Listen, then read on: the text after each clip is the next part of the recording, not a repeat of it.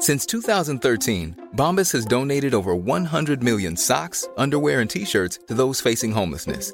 If we counted those on air, this ad would last over 1,157 days. But if we counted the time it takes to make a donation possible, it would take just a few clicks. Because every time you make a purchase, Bombas donates an item to someone who needs it. Go to bombas.com slash ACAST and use code ACAST for 20% off your first purchase. That's bombas.com slash ACAST, code ACAST. Te lo cuento, te lo cuento. Tu dosis diaria de noticias.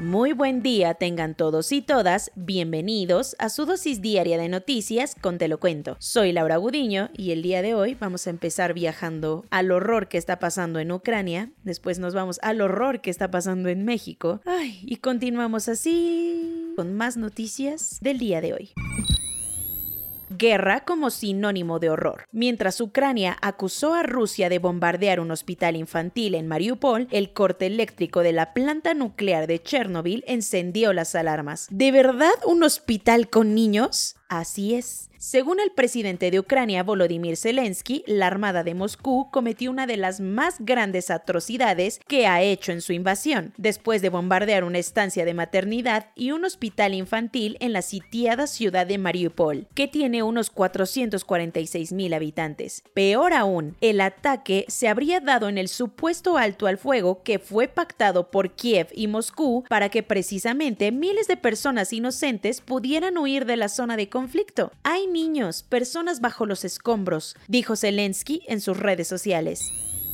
amenaza nuclear a la cuenta de tres. Como recordarás, la avanzada rusa tomó la central nuclear de Chernobyl y ahora, como era de esperarse, se cortó el suministro eléctrico, que llega ahí para enfriar los reactores nucleares. Este, además de ser un problema de abastecimiento, puede ser un tema de proporciones mayores por una posible fuga radioactiva. Así lo advirtió el gobierno ucraniano, que dijo que si en 48 horas no restauran el servicio, podría venir un nuevo incidente nuclear. O sea que se viene un Chernobyl 2.0, al menos están tranquilitos en el Organismo Internacional de Energía Atómica, que restaron importancia al tema, porque están lejos y les vale si explota la planta otra vez. No precisamente, sino porque a sus ojos los antiguos reactores de allá no presentan un peligro, así que digas peligroso o peligroso. Esto porque las instalaciones han estado enfriadas e inactivas desde hace décadas, a causa de la explosión de 1986 y de su cierre total en el 2000.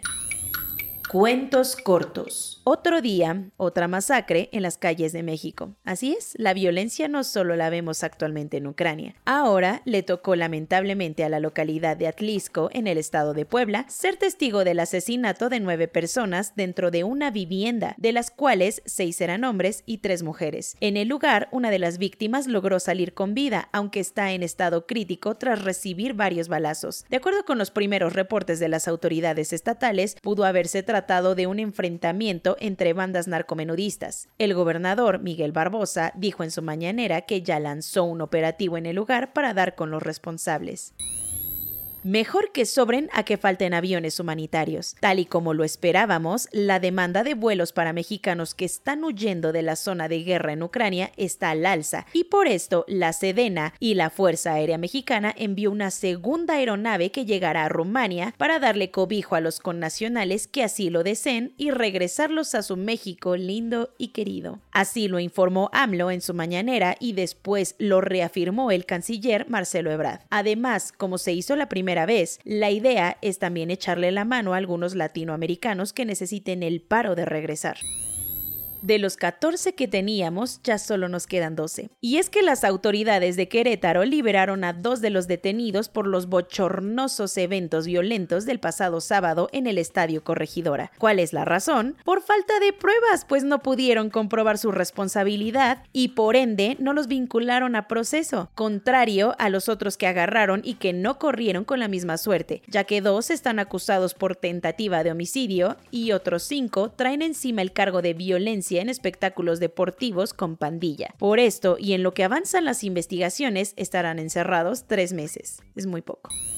La justicia democrática por la presidencia de Corea del Sur tiene perfilado a un ganador, Yoon Suk Yeol, un exfiscal conservador que se lanzó por el principal opositor al gobierno, el Partido del Poder Popular. Y es que con el 98% de los votos contados, su contrincante, el liberal Lee Jae-myung del Partido Demócrata, reconoció la derrota, dejando el camino libre para una nueva era en la política de Seúl, aunque Yoon no la tuvo nada fácil, ya que hasta el último momento se fue codo a codo con su rival, tan así que hasta el jueves en la madrugada llevaba 48.6% a su favor, frente a un cercano 47.8%.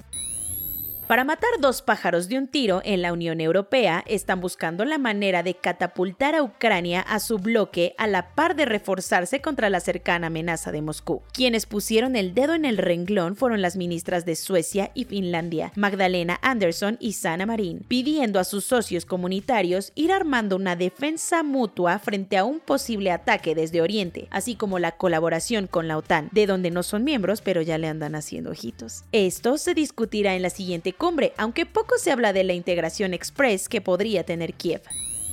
Desafortunadamente, los avances científicos en la medicina no pudieron dar con el clavo en el que había sido un éxito prematuro en el quirófano. Resulta ser que David Bennett, el hombre de 57 años que te comentamos hace unos meses que se sometió a una cirugía experimental en Maryland en la que recibió un trasplante de corazón de un cerdito genéticamente modificado, ha perdido la vida por una insuficiencia cardíaca. Así, lo que parecía en un principio un parteaguas en la medicina moderna terminó en una triste decepción, aunque los médicos aplaudieron la valentía de David y dijeron que esperan que esto sea el comienzo de la esperanza y no el final. Soy Laura Gudiño y esa fue su dosis diaria de noticias, la penúltima de esta semana. Que tengan un excelente día. Nos vemos mañana aquí en su podcast favorito, Te lo cuento.